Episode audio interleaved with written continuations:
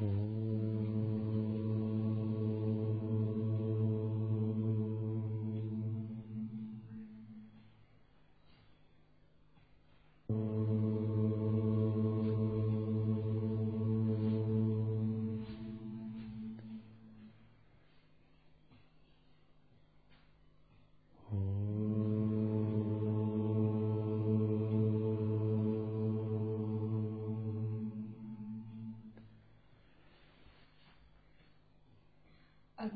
вечером, давая посвящение анатманты... Нет, нет, новая глава, новая глава. Новая. Это закончилось. Нет, нет, это написано. Затем Ричунг спросил, «Учитель, что заставило тебя покинуть Марпу?» Лама Мар попросил тебя оставаться с ним несколько лет. А сколько времени ты пробыл с ним? Учитель ответил, я пробыл там не так уж много лет, а вернуться в родную деревню меня побудили следующие обстоятельства. Обычно в уединении я бодрствовал, но однажды под утро задремал, и мне приснилось, что я вернулся в свою деревню.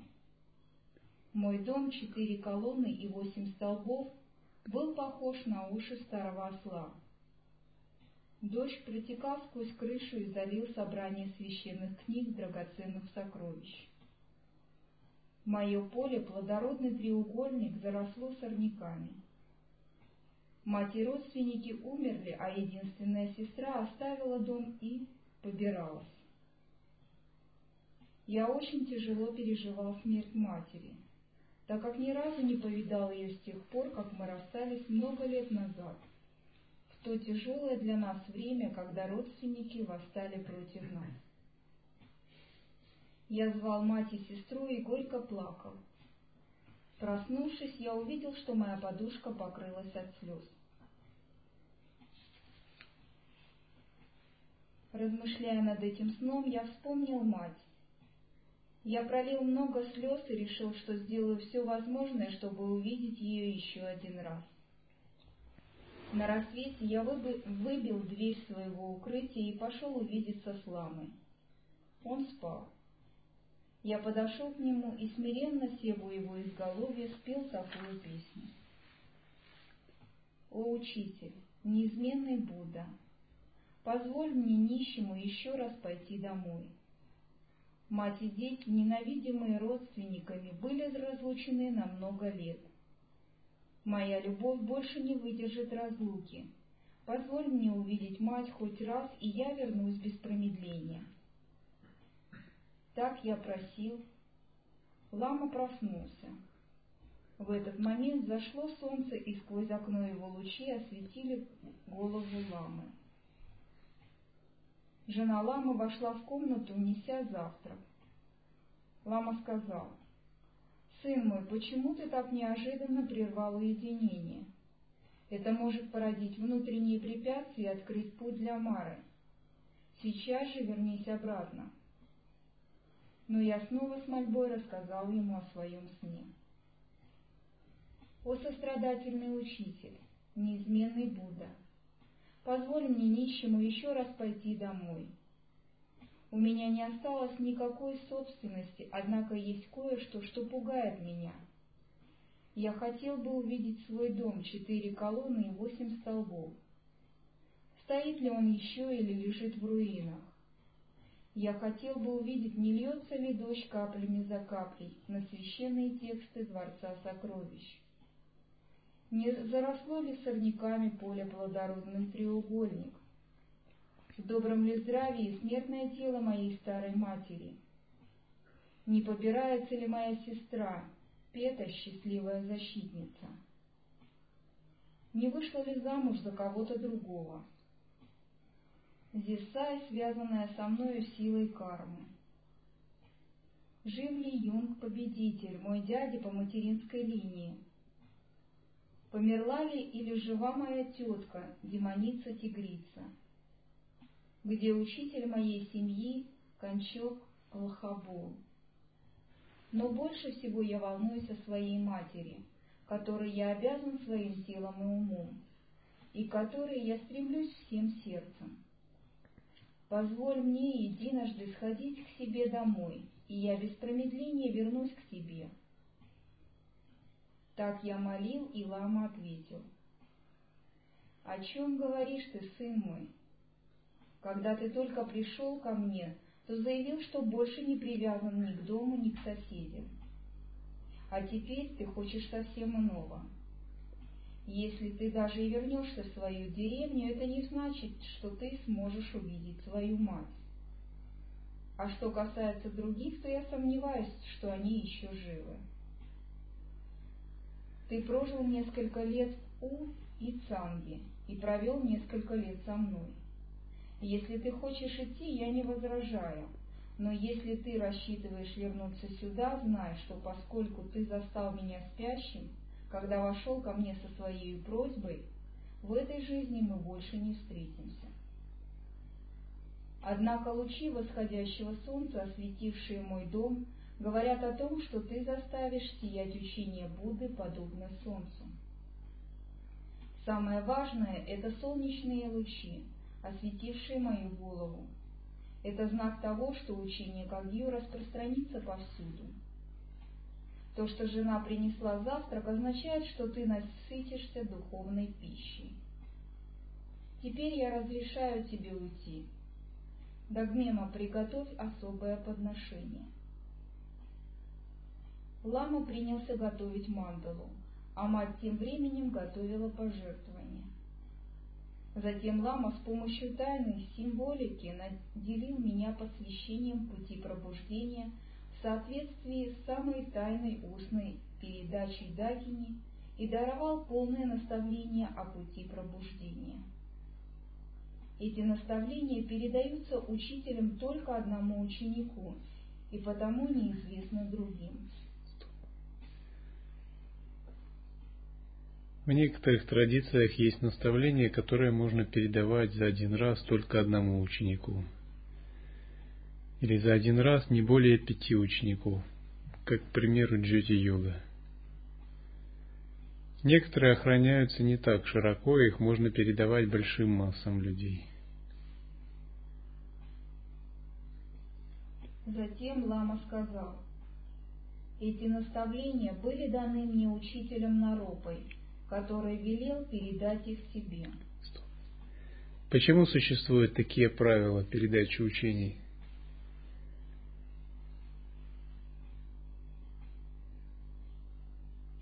Поскольку сила их ограничена. В абсолютном смысле тайн никаких нет – Изначальная природа ума распахнута, и ей обладает каждое живое существо, и в, ней, в нем нет какой-то искусственной секретности. Однако способы ее достижения могут быть ограниченными. К примеру, способ может освобождать определенное количество людей. Если же больше, то он теряет свою силу. Это связано с конкретной линией или передачей от конкретного божества Адакини, святого. Поскольку способ имеет свои ограничения, то при передаче те, кто является его источником, говорят, что этот способ имеет такие-то ограничения. Если его не соблюсти, их не соблюсти, то он не будет работать. Такой контекст называют самай в отношении учения.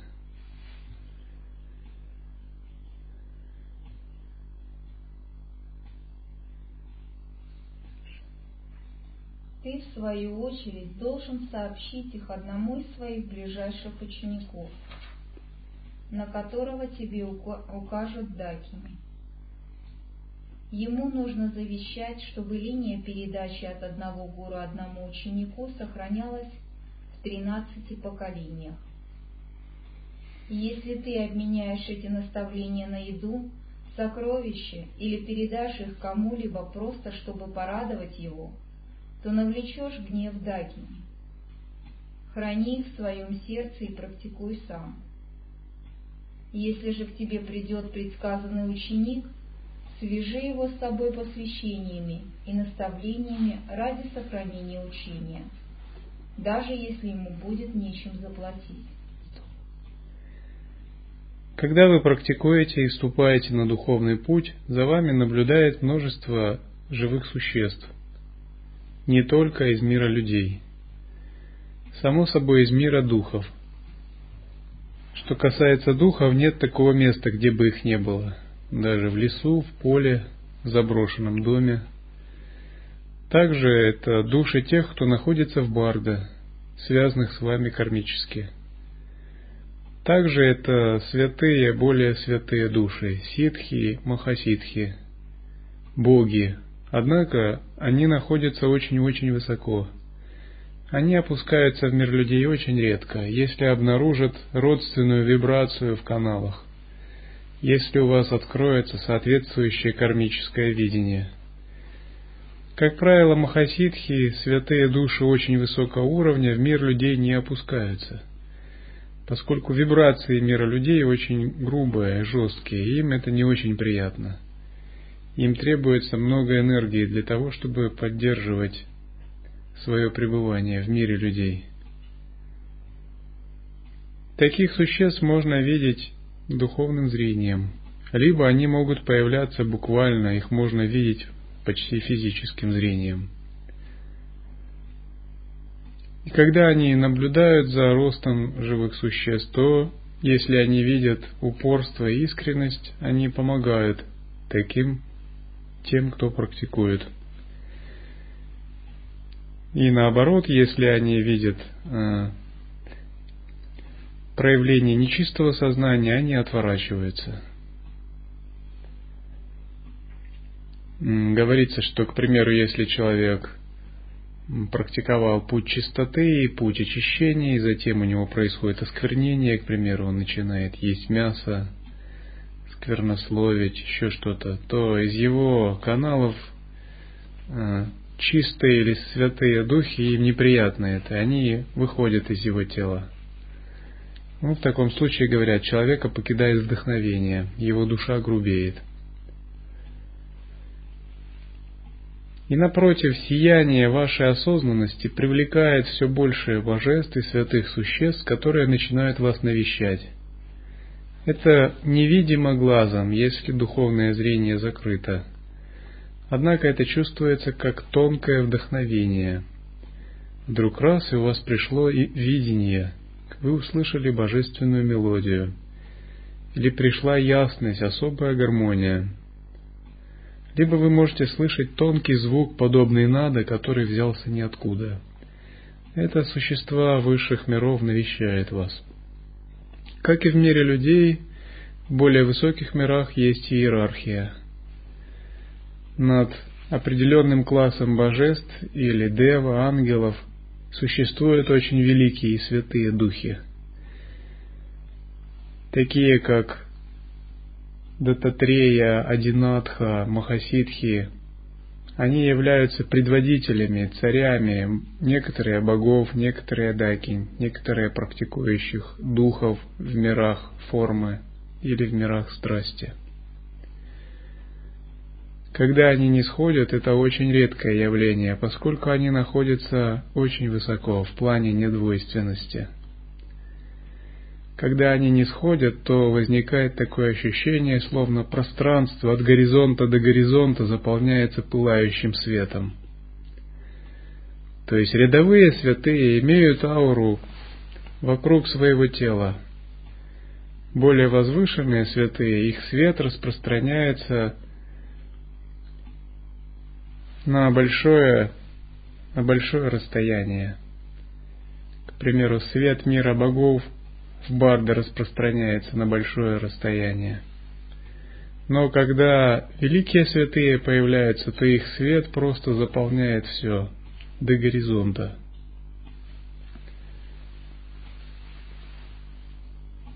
И само их появление является просто прямым видением для всех остальных. Все, кто их окружают в этом пространстве, они сразу же входят в естественные самадхи.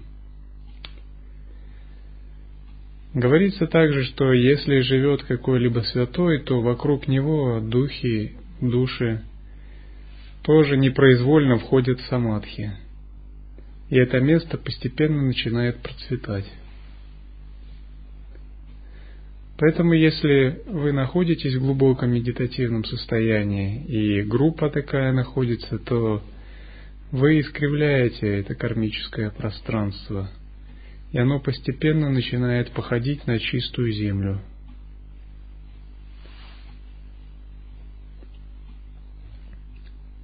Таким же образом, такие души могут наблюдать за тем, как вы выполняете принципы вашего учения или соблюдаете самая, если была передача учения, связанная с каким-то конкретным божеством.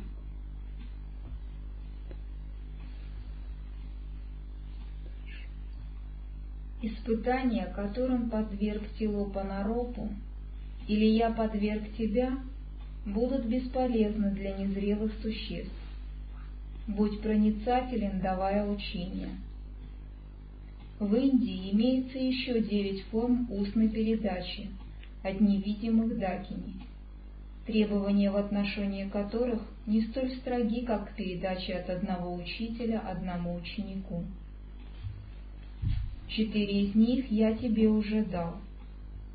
Что касается остальных пяти, то кто-нибудь из нашей линии должен пойти в Индию и получить у ученика Наропы.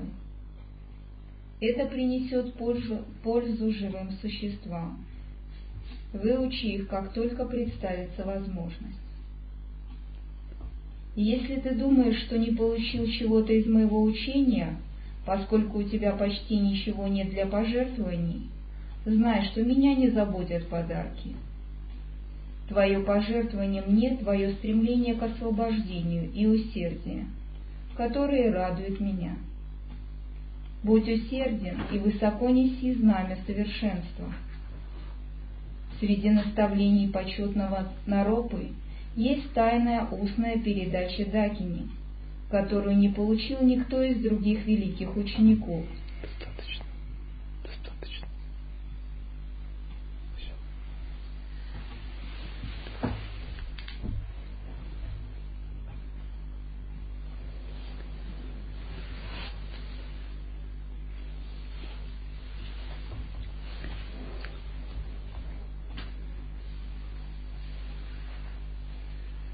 Мар подавал наставления Милорепе перед тем, как он отправился в свою деревню. Когда вы становитесь монахами, вы должны знать, что вы вступаете на путь вечности и отбрасывать в себе привязанности. В общем, ни другим, ни себе они вам пользы не принесут, даже когда они всплывают. Для того, чтобы отрешиться от привязанности, полезно размышлять таким образом. Вы представляете, какая будет здесь обстановка через 50 лет. Затем вы представляете, какая будет здесь обстановка через 100 лет. Затем вы представляете, какая обстановка будет через 200 лет. Итак, вы набрасываете по 200-500 лет. Затем вы представляете, какая будет обстановка здесь через тысячу лет. Если хорошо представить, то можно представить, как поднимаются и увядают травы, расцветают и опадают листья с деревьев, затапливаются реки и ссыхают заново. Возводятся дома и снова становятся руинами. И все это очень много раз – Какая здесь будет обстановка через пять тысяч лет? Какая здесь будет обстановка через двадцать тысяч лет? Становятся, двигаются тектонические плиты, тают ледники и снова замерзают. Какая обстановка будет здесь через сто тысяч лет? Через миллиард лет? Через пять миллиардов лет – когда вы так думаете, в душе веет вселенским холодом. Вы понимаете, что эта жизнь, это капля, это миг, это вспышка, через пять миллиардов лет, возможно, некому будет вспоминать на Земле в физическом мире, что здесь вообще что-то было. А через еще гораздо большее время во всей Вселенной будут происходить изменения. Когда вы так размышляете, вы видите, что практиковать путь освобождения значит быть один на один с вечностью. И привязанности здесь просто неуместны.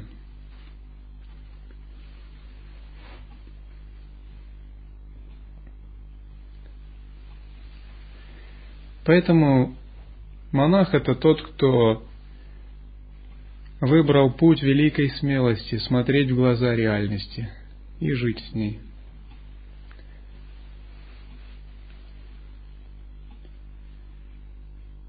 Однако, когда мы утверждаемся в изначальной природе ума, мы обнаруживаем ту точку, до которой время не может достать. Это точка, где нет двойственности.